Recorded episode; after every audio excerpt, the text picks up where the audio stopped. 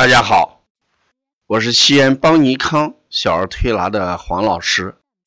今天呢，我给大家讲一下黄老师讲临床当中的一个案例：气逆咳与气虚咳的舌象辨证。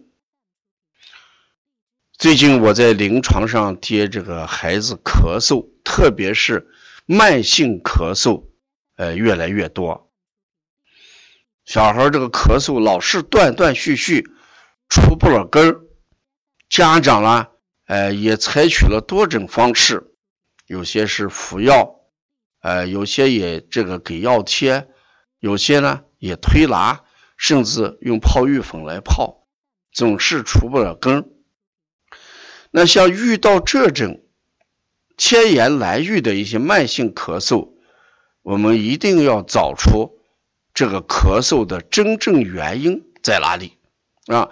只有把引起这种咳嗽的原因加以消除，那这种咳嗽才能怎么样除根？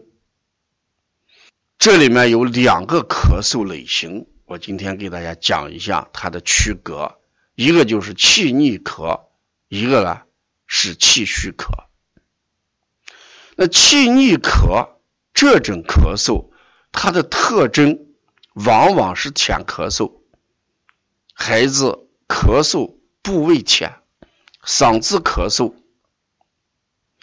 从舌象上来看，他舌的右侧偏大，就升的和降的区别就在于右侧为降。我们说舌右侧为降。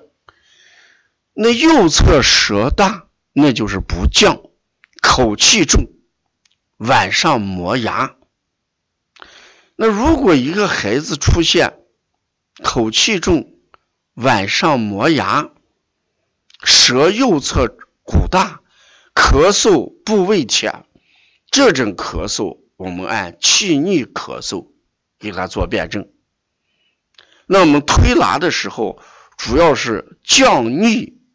止咳，就是说把这个气逆改变之后了，这种咳嗽才能根除。所以我们下推天柱骨，风推肩胛骨，下推背，风推膻中，风扶阴阳。那这是因为它降不下去。浊气上逆而引起的咳嗽，是我们用的一系列叫降逆止咳的手法。这是一种类型。第二种类型呢，就是气虚咳嗽。你看这种孩子，这个舌象的特点是什么？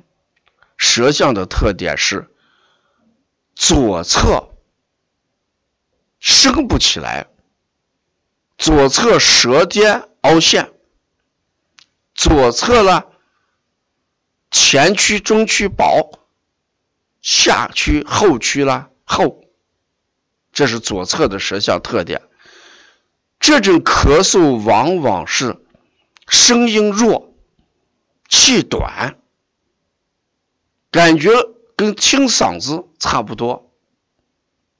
那像这种咳嗽，也表现出。生咳的一个症状来，孩子也喊累，不愿意走路，所以遇到舌象左侧前区跟中区凹陷，舌质薄，孩子懒，甚至汗多，咳嗽声。